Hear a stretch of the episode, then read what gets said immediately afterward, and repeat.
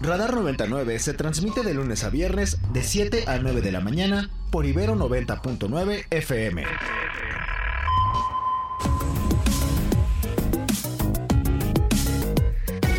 Ocho con 10 minutos, 8 con 10. Gracias por seguir con nosotros. Gracias por sus mensajes, como el de Ever que ya nos leía hace unos minutos. Ana, y vámonos ahora con Ernesto para ver qué ha pasado. Yo creo que vienen tiempos de endurecimiento y bueno, pues parece que también lo piensa el presidente del observador, que ha hecho algunas cosas de que ya no va a hablar de los conservadores, ahora les va a decir de otra forma. A ver, cuéntanos Ernesto, ¿qué ha pasado esta mañana? Buenos días. ¿Qué tal, mi querido Mario? ¿Cómo estás? Muy buenos días. Ana, amigos que nos escuchan, buenos días. Efectivamente, como tú lo señalas, un periodo de endurecimiento y en este caso, pues el presidente se lanza duro, no solamente contra los consejeros del INE, sino también en contra del Poder Judicial. En estos momentos el presidente proyecta pues una serie de fichas que se presentaron ayer durante el informe de seguridad en el programa Cero Tolerancia, en donde se designan o se nombran algunos jueces que ah, de acuerdo con el presidente, pues han actuado en contra del pueblo al favorecer con amparos a presuntos delincuentes. ¿A qué viene a colación esto? Bueno, que el presidente se ha referido ya a la resolución que tomó un juez en el caso García Luna, en donde se pues desechó una orden de, de aprehensión que se tenía en su contra por el delito de enriquecimiento ilícito. El presidente dice que es parte de lo mismo, que se vuelve a demostrar que el Poder Judicial está coludido no solamente con la mafia de los conservadores, así lo llama, sino con los reaccionarios y también con el crimen organizado y por eso es que está demostrándolo con una serie de fichas que se han difundido en el informe de ayer en donde presuntos delincuentes vinculados con casos de narcotráfico pues han sido favorecidos por algunos jueces y magistrados. Vuelve a reiterar que la presidenta de la Corte, Norma Piña, pues es la que tiene estos nexos con el sector de los conservadores, ya que dice tiene en su administración a, dos exfuncionarios que tuvieron contacto y trabajaron con Genaro García Luna en su momento en la Policía Federal. Antes, bueno, vino el informe de quienes quieren las mentiras por parte de la coordinadora de redes de la presidencia, Elizabeth García Vilchis, y también el informe del Infonavit, en donde pues dieron a conocer parte de los avances que llevan los programas de esa institución para poder regularizar los créditos a todos los derechohabientes de este instituto antes y con lo que inició el presidente, pues fue justamente una, una pues eh, referencia a todos los consejeros del INE quienes ubica dentro de la derecha cercanos al Partido Acción Nacional y Conservadores.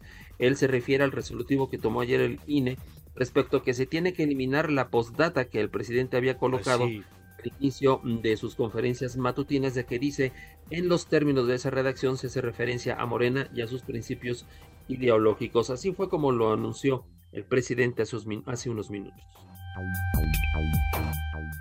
Va a ser caso, ¿eh? para que no nos acusen que estamos este, incumpliendo con la ley, aun cuando es una afrenta, es una violación flagrante a la libertad de expresión, de manifestación de las ideas. Ahora se convierten en censores, es como el tribunal de la Santa Inquisición. Ellos nos van a decir qué podemos decir y qué no.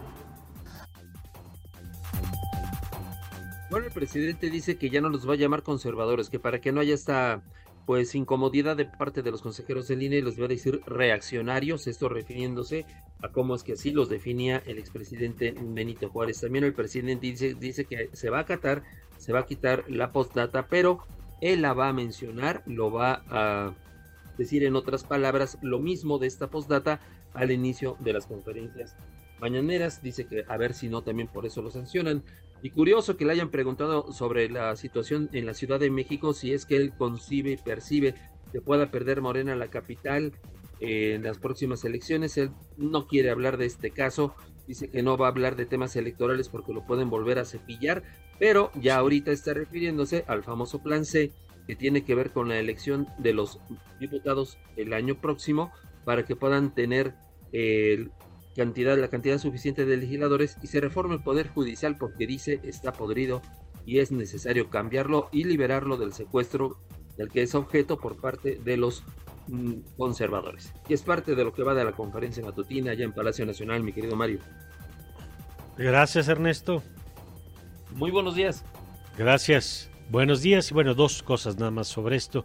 Primero, que no es el INE quien determina que el presidente no debe hablar, es la Constitución, es la ley la que establece que los servidores públicos deben mantenerse neutrales en los procesos electorales. El presidente está desviando recursos públicos, está usando recursos públicos que pagamos todos para hacer proselitismo a favor de su partido. Eso estaría mal si lo hiciera Peña con el PRI, si lo hiciera Calderón con el PAN o si lo hace López Obrador con Morena, porque la ley es lo que establece. Y lo que hace el presidente, pues es como una persona que hace trampa y que cuando le cachan la trampa eh, inventa una nueva y lo presume además. Cuando el presidente le dicen no puedes hablar de política y el presidente, política electoral, política evidentemente puede hablar el presidente, lo que no puede ser proselitismo y no puede llamar al voto por una fuerza política como lo está haciendo con el asunto de la... Eh, eh, para eso hay un dirigente de Morena y no es él, él es presidente de la República, es lo que el presidente pues no es que no entienda, porque el presidente es un hombre listo al que nunca se le puede decir que no entienda. Deliberadamente decide no hacerlo, pues no, aquí no cabe la, ingenuidad o el desconocimiento, menos en alguien con, con, las tablas del presidente del observador. Lo que hay es una abierta violación de la ley y mañana le vamos a presentar un trabajo porque eh, hay una política deliberada también de evitar los nombramientos en los tribunales electorales y así como se debilitó al INAI, pues se está debilitando ahora el Tribunal Electoral y eso es particularmente delicado porque vamos a un proceso electoral que como ya está visto estará lleno de litigios y entonces tú le quitas sillas y le quitas eh, tarjetas y le quitas el reglamento al árbitro y luego haces un juego en el que te la pasas dando de patadas. Bueno, pues eso es lo que estamos viendo todos los días desde la mañanera y no es un no es una opinión, es una descripción de lo que está ocurriendo. Pues así, así está pasando y eso es muy delicado porque está sometiendo a una tensión muy fuerte al INE, al Tribunal Electoral y al sistema legal, digamos, en su conjunto. Pero bueno, pues nos ponemos en tus manos, Ana, que tú nos tienes más noticias. Estas son las, Estas son las noticias. Claro que sí, Mario, y les contamos que la Secretaría del Trabajo confirmó que este martes se firmó un acuerdo entre el gobierno mexicano y el sindicato de Notimex que deriva de la decisión de extinguir la agencia de noticias del Estado mexicano. En este acuerdo, el gobierno federal garantizó que se entregarán en tiempo y forma las indemnizaciones correspondientes a los trabajadores. El acuerdo fue suscrito por la secretaria de Gobernación, Luisa María Alcalde, y el vocero de la presidencia, Jesús Ramírez Cuevas. Y el senador Emilio Álvarez y Casa comentó hace unos minutos aquí en Radar 99 las razones que esgrime el presidente de México para investigar al ex fiscal de caso Ayotzinapan, Omar Gómez. Y esto fue lo que nos dijo. Omar fue secretario técnico del grupo de expertos y a propuesta del gobierno de la designación que yo no tuve nada que ver, es fiscal. El presidente y su equipo tienen que hacerse cargo de sus decisiones. Y a partir de eso, el presidente incluso ha empleado la palabra una especie de rebelión o sublevación dentro de la fiscalía. Nada tuve que ver con la designación de Omar como secretario técnico en el IGEI, eso lo decidieron los expertos, y nada tuve que ver con su designación como fiscal. Eh, lo que tiene el presidente que se hace cargo es que infelizmente él ha optado por la impunidad y no por la justicia, y él ha optado por darle la espalda a las víctimas los padres de los chicos desaparecidos, las madres, pues ya le están haciendo un reclamo, en mi opinión, absolutamente fundado, por lo que muchos leemos como una traición a las víctimas. Y en otros temas, la Universidad Nacional Autónoma de México dio a conocer que hasta ahora no se ha podido detectar la presencia de insectos en los edificios de la universidad. A través de un comunicado, la máxima casa de estudios indicó que esto se determinó después de las inspecciones practicadas por especialistas tras las quejas presentadas sobre la existencia de chinches. Scanner 360.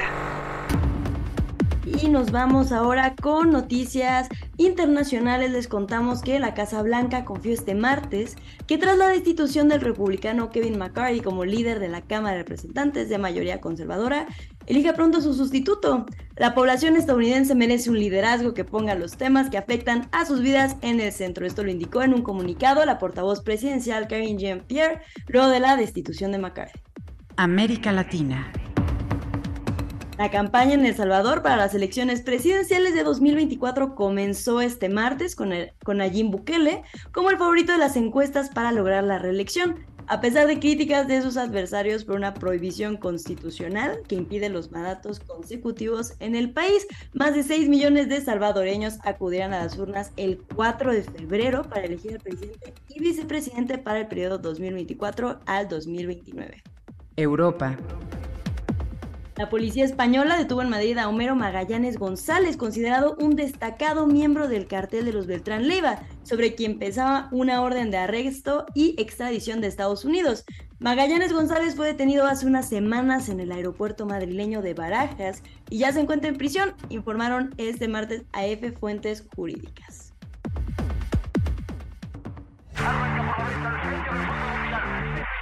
El mundo a través del deporte.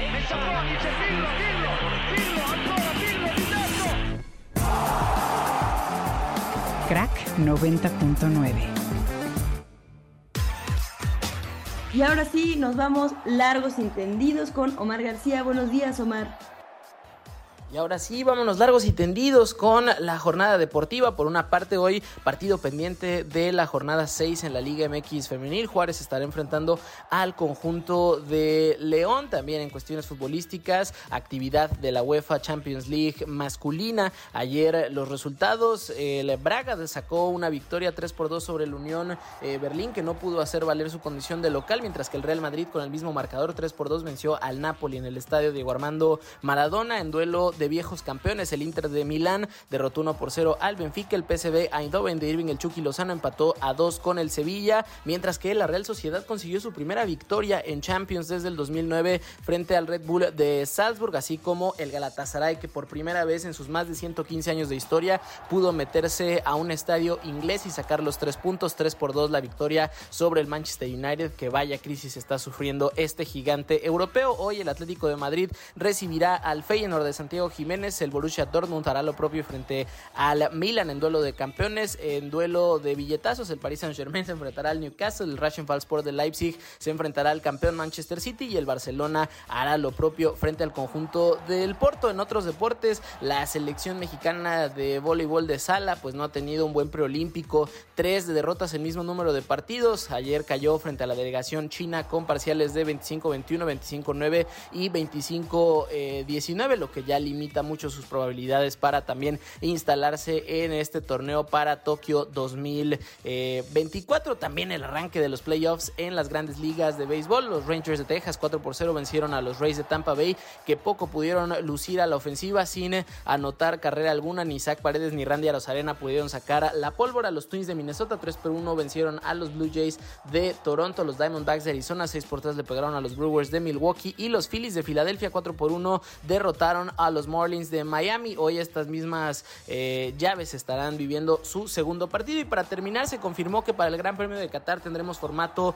alternativo. El viernes tendremos la primera práctica y una y única sesión de prácticas libres, mientras que tendremos la clasificación ya para la carrera del domingo, mientras que el día sábado tendremos primero la clasificación para la carrera sprint y luego este nuevo ejercicio que estará entregando puntos anticipadamente antes de que el domingo se corra el Gran Premio de Qatar, una carrera muy técnica, de mucho muro, de poco margen de maniobra y donde, bueno, pues los Red Bull en teoría tendrían ahí la ventaja por el rendimiento que ha tenido el RB19 con Max Verstappen y Checo Pérez, que ya firmaron el campeonato de constructores y Max Verstappen ya está en la víspera de firmarse como tricampeón de la Fórmula 1. Y pues bueno, ya nos escuchamos el día de mañana. Ya saben que me pueden encontrar en arroba mar RGC. Les mando un fuerte abrazo. Político MX. MX. Y nos vamos con mi querido Alfonso Basilio. Poncho, ¿cómo estás? un saludo, un saludo por supuesto a toda la gente que nos escucha a través de 90.9 y pues la verdad es que con mucha información política, Mario, y en los estados es donde sobre todo en estos momentos hay movimiento, hay grilla, hay jaloneos, este, y creo que vale la pena revisar los Power Rankings que estamos publicando en polls.mx. En este caso y en esta ocasión para Jalisco eh, y para Yucatán, Mario. Muy bien, porque eh, ya sabes que luego el chilangocentrismo nos gana. Y entonces pensamos, uno, que la presidencia es lo único, y dos, que la Ciudad de México se come todo, lo cual sí, por supuesto, son dos de las posiciones relevantes, pero son nueve las gubernaturas, incluyendo la Ciudad de México, que estarán en disputa, como nos has eh, eh, traído aquí a la mesa. Y vale la pena ver qué está pasando en esos estados, cómo, cómo arrancan, digamos, cómo se van moviendo los, los suspirantes. Mira, vamos a iniciar con Jalisco, Mario. Recordemos que este Power Ranking que tenemos de los nueve estados que van a cambiar eh, gubernatura o en el caso de Ciudad de México jefe de gobierno, se nutren de todas las encuestas públicas eh, creíbles y registradas ante las autoridades electorales locales o federales eh, y, pues incluya los nombres de las personas o de los aspirantes que pues están siendo medidos por las encuestadoras. Entonces, ¿qué tenemos? En el lugar 10 tenemos a Alberto Esquer eh, de Movimiento Ciudadano. Es cierto, en Jalisco Movimiento Ciudadano tiene una presencia muy fuerte y lo vamos a ver en este top 10, pues tiene varios integrantes de ese partido naranja en, eh, en esta lista. En el lugar 9 aparece Claudia Delgadillo por el Partido Verde Ecologista de México. Ella hasta al inicio del sexenio era vista, después se pasó al Partido Verde y bueno, pues ahorita está hmm. con esa intención, digamos que es la carta del Partido Verde para buscar la gubernatura. Alfonso Petersen eh, está en el lugar 8, él es panista. Verónica Delgadillo, la senadora eh, por Movimiento Ciudadano y por Jalisco, está en el lugar 7. Ella ya manifestó que no va a buscar la gubernatura, sino que va a buscar ser alcaldesa de Guadalajara, eh, pero de todos modos varias encuestadoras la, están midiendo para la gubernatura y por eso aparece ahí. Luis Alberto Michel está en el lugar 6, eh, eh, él, es, por parte de Morena, Ricardo Villanueva aparece en el lugar 5, entonces estamos viendo que a partir del 6 ya aparecen algunos morenistas relevantes en este en este en este listado. En el lugar 4 aparece Salvador Zamora, que es integrante eh, perdón, es alcalde de Tlajomulco, y después aparece en el lugar 3, que es donde viene lo interesante, Clemente Castañera. Él es el coordinador de los senadores del Movimiento Ciudadano, es una de las cartas más fuertes y claramente quiere ser eh, candidato a gobernador por MC para Jalisco, y es donde está la pugna, porque eh, después aparece en el lugar 2 Carlos Lomelí de Morena, que es el morenista más fuerte y donde todo apunta a que pudiera ser el candidato morenista, pero en el lugar uno está Pablo Lemos, el alcalde de Guadalajara, es el lemecista que tiene, digamos, más fortaleza en este Power Ranking, y ahí es donde está una de las pugnas más fuertes de Movimiento Ciudadano en este momento. Hablaba de Clemente Castañeda y ahora hablamos de Pablo Lemos, porque los dos eh, han manifestado de manera directa que quieren ser candidato a gobernador. Eh, pertenecen a dos grupos distintos. Clemente Castañeda es del grupo del gobernador Enrique Alfaro, eh, Pablo Lemus es del grupo de Dante Delgado, y ahí está esa lucha que está teniendo, digamos, impacto a nivel nacional en el partido, porque o se define por Clemente o se define por Pablo Lemus, eh, y, de eso también dependerá de cómo se mueven las cosas en el partido, mal.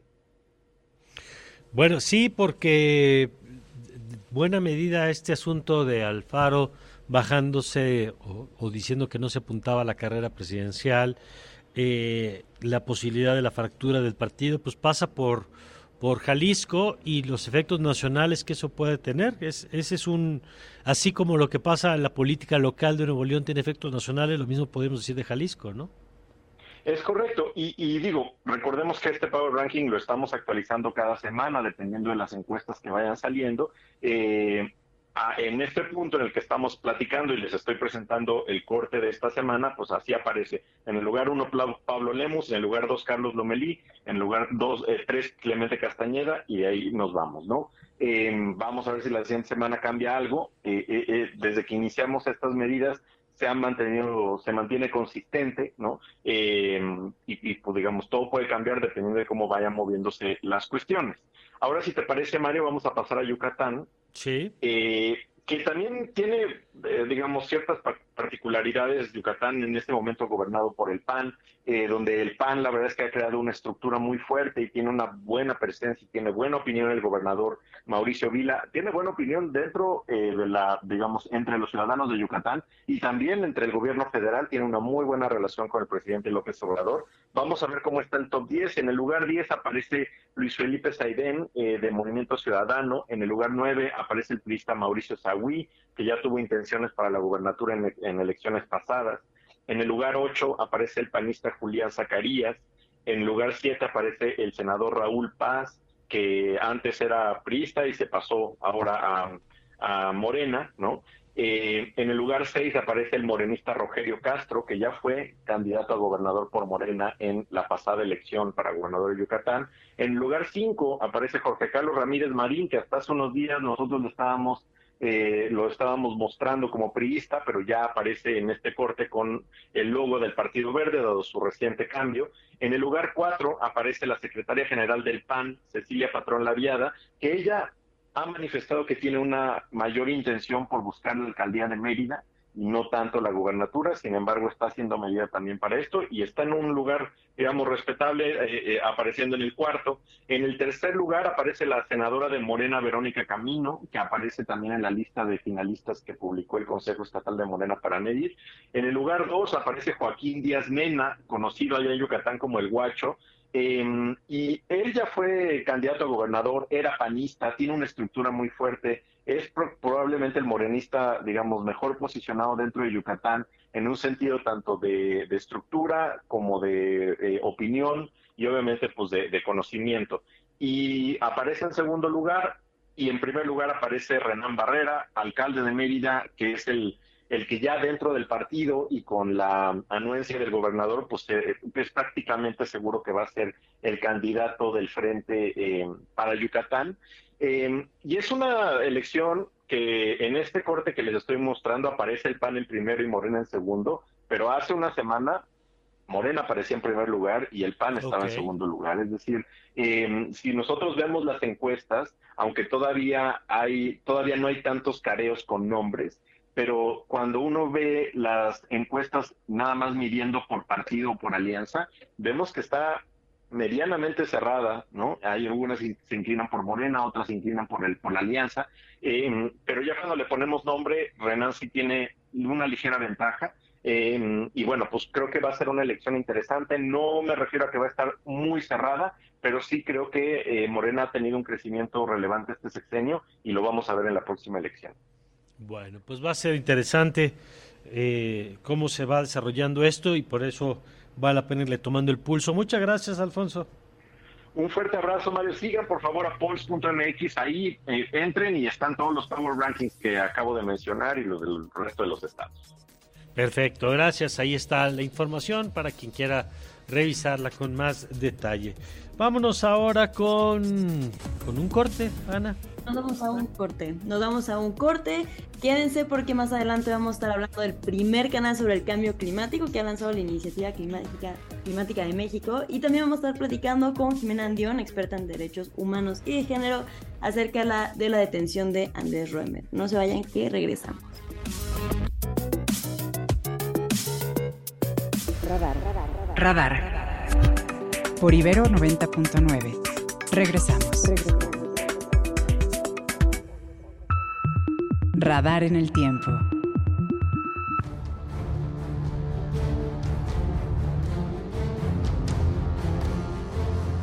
El 4 de octubre de 1855, el general Juan Álvarez fue nombrado presidente interino de la República en Cuernavaca, Morelos.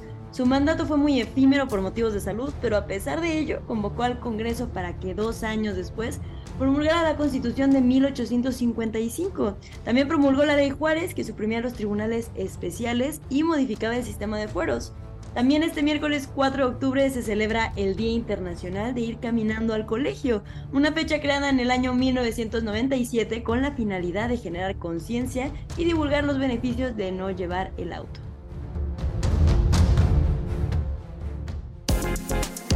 Mente reflectora. Una fracción de la energía reflejada.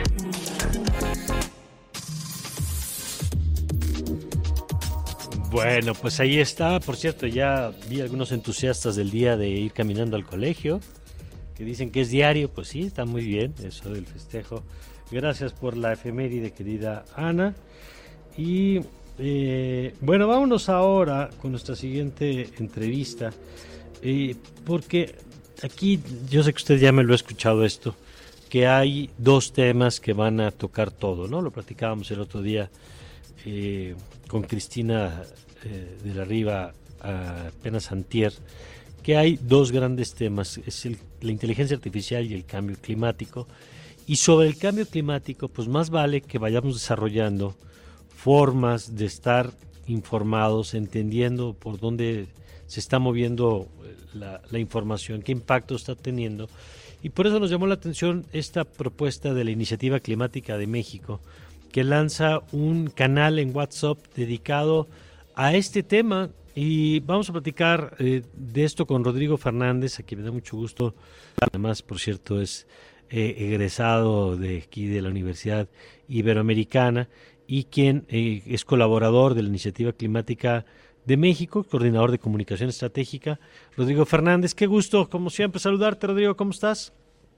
Claro, Mario, qué gusto este, poder escucharte y como bien mencionas, pues en, Radio Ibero, que es este, también alma mater, ¿no? Poder platicar sobre este importante tema. Claro, eh, bienvenido pues, a, tu casa, como siempre. Gracias, Mario. Pues mira, eh, pues aprovechando las nuevas tecnologías, las formas, digamos, los canales y las redes sociales, vimos que pues esta forma de poder eh, generar, digamos, un, un, muro, ¿no? Que serían estos canales de WhatsApp, que es esta nueva versión que están usando ya varios periódicos y medios de comunicación, influencers y demás, podamos ayudar a, alimentar la conversación sobre este gran tema y más en este contexto, digamos que ya viene la COP28 ahora en finales de noviembre y principios de diciembre, pero también eh, generar, digamos, eh, consejos y poder bajar, digamos, este tema que a veces parece tan complejo a, a gente que, que no está tan metida en el debate, pero que está muy interesada en seguirlo y poder hacer, digamos, pues eh, algunos tips sobre qué se puede hacer desde diferentes sectores. Ahí tenemos varias campañas. Eh, también platicar sobre qué, cuál es la importancia de las COPs, cuáles serían los retos que vienen para esta COP28. En fin, pues eh, ir alimentando, digamos, y, y generando mensajes para hablar más sobre este tema y que se sume más gente que sabemos que este es un tema que va a afectar a todos y que todos podemos hacer algo. Este, y como parte de las tareas de ICM, que es, digamos, procurar y fomentar las políticas públicas y el interés, digamos, ciudadano en cuanto a eh, la crisis climática, la acción y la conciencia en este sentido, pues es que lanzamos este canal. Cuéntanos eh, un poco el, contenidos específicos que vamos a encontrar ahí. Y te lo pregunto porque eh, en efecto, creo que hay cada vez más conciencia. Tú llevas además muchos años trabajando temas eh, que tienen que ver con impactos ambientales, con el impacto de los temas en las culturas o en las comunidades también, eh, de proyectos de desarrollo. Ya llevas rato, digamos, trabajando estos asuntos, Rodrigo, y sabes que de pronto hay eh, dos barreras importantes, ¿no? Una a veces cuando el conocimiento es muy técnico, yo creo que es uno de los grandes retos, y el otro es que creo que es una de las grandes batallas en el tema de cambio climático, que es el fatalismo, ¿no? La sensación de que todo lo que escuchamos nos rodea, de que es irreversible, los países nos están comprometiendo, eh, los efectos ya los estamos viendo. Eh, ¿Cómo lidiar con esas dos resistencias o dificultades a la hora de comunicar en un tema así? Claro.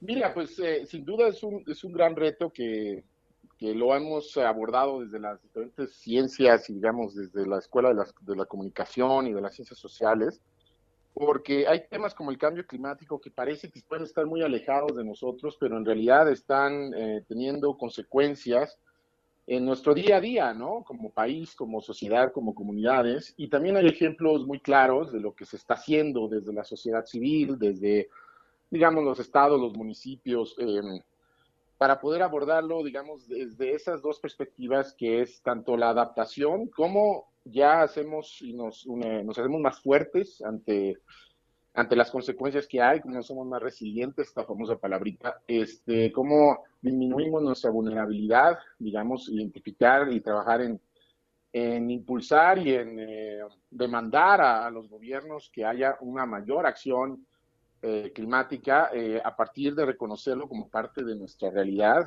Y esto implica ir contando historias, ir contando historias que nos puedan hacer sentido a los ciudadanos de pie sobre qué podemos hacer y cómo conceptualizarlo y entenderlo como parte de nuestras vidas, ¿no? Ahí yo creo que es, es fundamental pues eh, eh, encontrar diferentes estrategias y formas de comunicar y hacerlo algo palpable. Y como bien mencionas, si hablamos a partir del miedo y de la catástrofe, pues la gente se paraliza, ¿no? Como cuando hablamos también de otros grandes problemas. Más bien hay que promover, digamos, acciones y formas positivas de, pues, enfrentar estos grandes retos que tenemos ahora, ¿no? Y que sobre todo serán cada vez más palpables para las nuevas generaciones.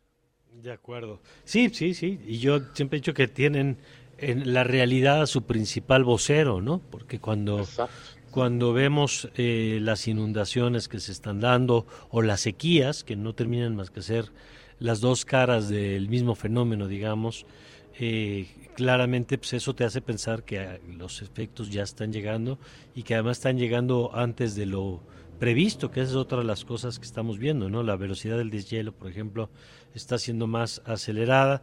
Eh, Ana, tú tienes una pregunta sobre los temas que traen este, también en agenda ahorita. Así es, Mario, buenos días, te saluda Ana Ceseña. Eh, ¿Actualmente están pensando en cabildo alguna iniciativa en particular? Pues mira, estamos, más bien lo que ahorita estamos eh, preparando es eh, una cuenta regresiva, te comentaba, hacia la COP.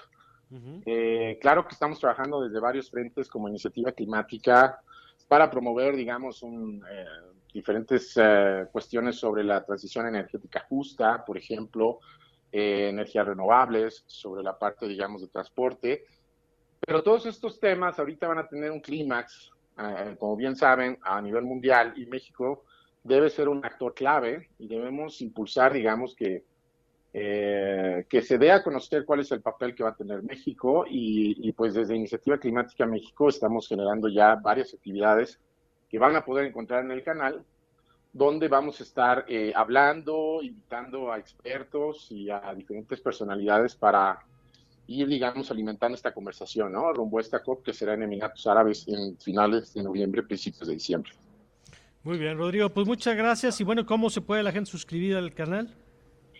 Pues mira, eh, una es que pues ahora sí que lo vayamos pasando entre los cuates y entre los grupos que tenemos de amigos y de, y de diferentes, ¿no? Y la otra, pues es que también si te vas a novedades, eh, ahí en WhatsApp, ya ves que ahora le han hecho varias cosas, este, nuevas ahí. Este, Puedes encontrar cómo buscar canales. Y si buscas Iniciativa Climática México, eh, seguramente te va a salir y ya de ahí pues te puedes inscribir. Perfecto, mira, ahí estoy viendo, estoy ahorita en WhatsApp.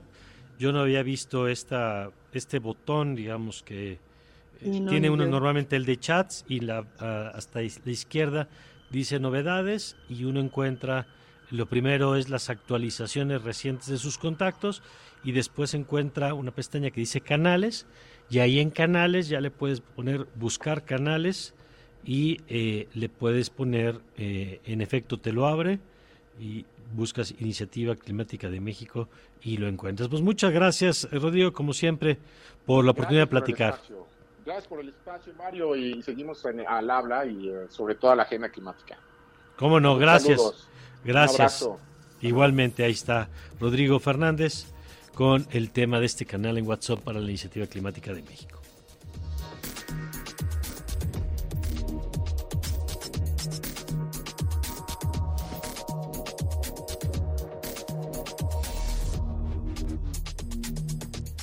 Bueno, vamos, vamos eh, a invitarle a recibir sus comentarios ya a través del 55 529 2599 para que nos comparta las inquietudes que usted tiene, los temas que le gustaría ver en este espacio.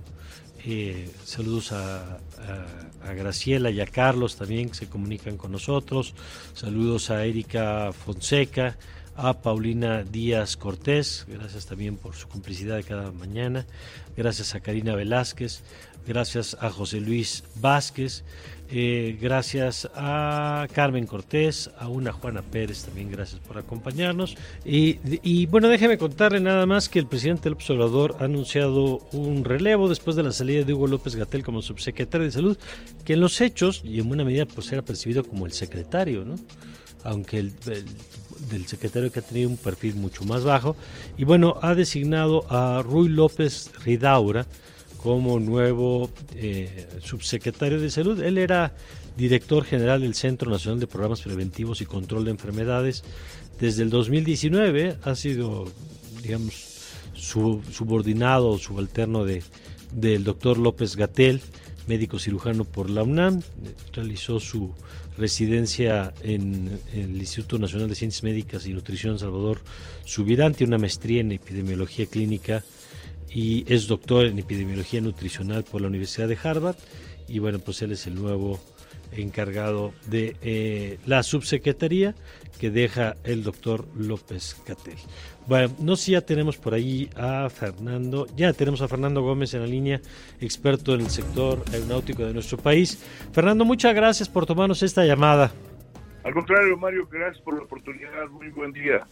Muy buen día. Y es que queríamos tocar base contigo porque ya hay más información a propósito de Mexicana y la venta de boletos. Eh, y bueno, pues, ¿qué estamos viendo en esto que tú has sido pues muy crítico del sentido de decir, bueno, lo mínimo que una aerolínea tiene que tener es un plan de negocios. Y, y yo no sé si ahora ya hay un poco más de claridad sobre eso. Pues mira, lo mínimo que tiene que tener es sí un plan de negocios para tener un buen puerto a dónde aterrizar, porque marinero que no tiene uh, definido su puerto, pues difícilmente llegará. Y obviamente en materia de negocios y en materia de empresas, sean públicas o privadas, pues debe estar claro este objetivo. Creo que lo que hace falta es tener un horizonte en el cual le permita ver en cuánto tiempo va a tener la auto uh, sustentabilidad, la auto rentabilidad para poder eh, no depender del erario público y sobre todo también ofrecer o operar en condiciones de igualdad con respecto a sus competidores, porque va a competir en un sector donde se requiere también que haya buena vigilancia, buen cumplimiento del servicio por parte de todos los, los prestadores de servicio y todas las empresas que van a operar. Es decir, que no haya demoras, que no haya retrasos, que no haya cancelaciones, que no haya maltrato, que no haya incomunicación, deficiencias. Y pues parte de todo esto es eh, tratar de llegar a, una, un objetivo claro, que es detonar las inversiones y detonar también el turismo y el comercio exterior. Pero, pues este, creo que eh, operar en esas condiciones pues, va a tener facultades para poder eh, dar, como ya lo habían anunciado, hasta 20% más barato los boletos, qué bueno que se haga, pero será algo ilusorio porque podrá beneficiar al pasajero, podrá eh, otorgar el ejército, eh, bueno, la Sedena, las autoridades, un descuento a esta aerolínea, a esta nueva mexicana de aviación, eh, será factible porque pues le van a dar un tuba barato pero el TUA no es para la aerolínea, el TUA es para el aeropuerto. Es para el aeropuerto. Claro. Si bien no tiene tanta necesidad ahorita por ser un aeropuerto nuevo, el Felipe Ángeles, eh, en cuestión de requerir gastos de mantenimiento por ser nuevo, pues ese dinero podría haberse ido para otras causas al erario público, pero a final de cuentas estarías financiando a una aerolínea con cargo al, al, al, federalismo, al Estado. Entonces eso tampoco creo que sea correcto. Pues sí, porque ese es un tema fundamental. Primero porque eh, entiendo, el TUA se paga en el aeropuerto que se despega o en el que se aterriza, recuérdame. Sí, en el que se despega. en el que se despega. De- Ese es el TUA que pagan los aviones. Es decir, cuando aterriza en un destino, ya ese no lo paga. Y el. TUA, que de pronto las propias aerolíneas creo que le, le han hecho un poco de mala prensa, pues tiene que ver con los servicios que reciben cuando eh, todo lo que pasa alrededor de un aeropuerto, ¿no? Desde la llegada, las maletas, to- todo lo que pasa ahí, claro. prácticamente los servicios que recibe el pasajero. Por eso cuando tú pierdes, alguien pierde un vuelo, alguien de nuestro amable auditorio pierde un vuelo por cancelación, por demora, sea lo que sea, y no lo utilizas, eh, tienes derecho a reclamar la devolución del TUA. Mm. Entonces, eh, precisamente porque no usaste prácticamente las instalaciones Claro. aeroportuarias. Claro. A- Ahora, ¿qué implica esto que nos acabas de contar? La posibilidad sobre todo de los subsidios para el mercado de la competencia en México. Es decir, de pronto estar tener un nuevo jugador sentado en la mesa, pero un jugador que no tiene que afrontar los mismos costos que tú, pues eh, puede generar eh, impactos importantes. ¿Qué estado, digamos, de la competencia se encuentra este nuevo jugador?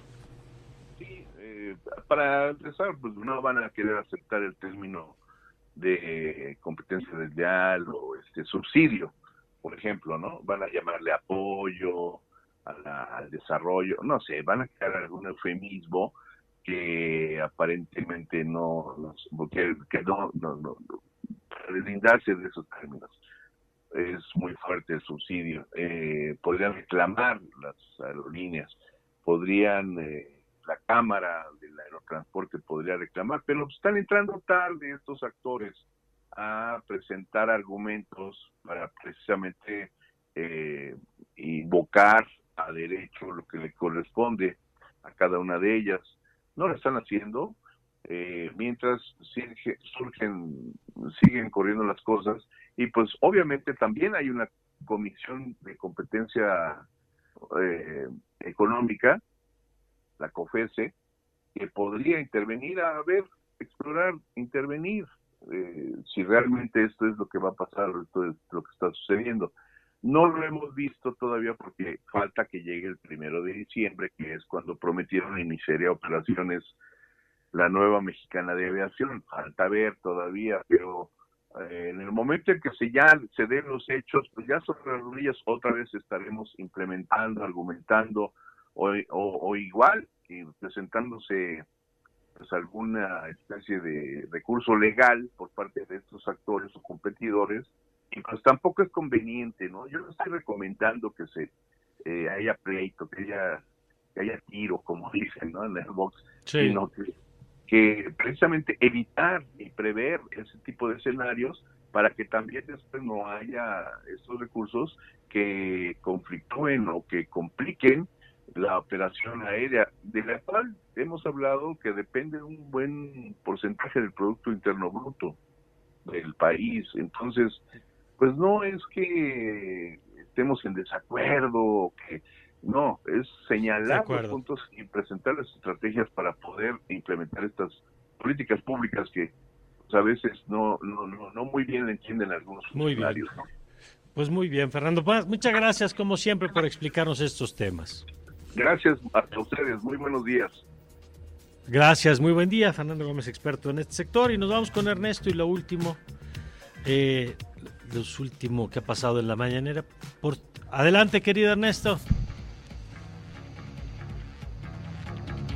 Adelante, Ernesto. Presidente, nada más comentarte que el presidente, como tú lo señalabas hace un momento, nombró ya a Ruy López eh, Ridaura como el nuevo subsecretario de Salud en sustitución de Hugo López Gatel. Mañana se conocerán los nombres de todos aquellos que sustituirán a quienes decidieron ir por una candidatura a un puesto de elección popular el año próximo. Y bueno, también el presidente habló acerca de la buena relación con Guatemala, hace votos porque no se dé algún conflicto político una vez que llegue Bernardo Arevalo a la presidencia de ese país. Es parte de lo que va de la mañanera ya en Palacio Nacional. Muy bien, gracias, Ernesto. Muy buenos días.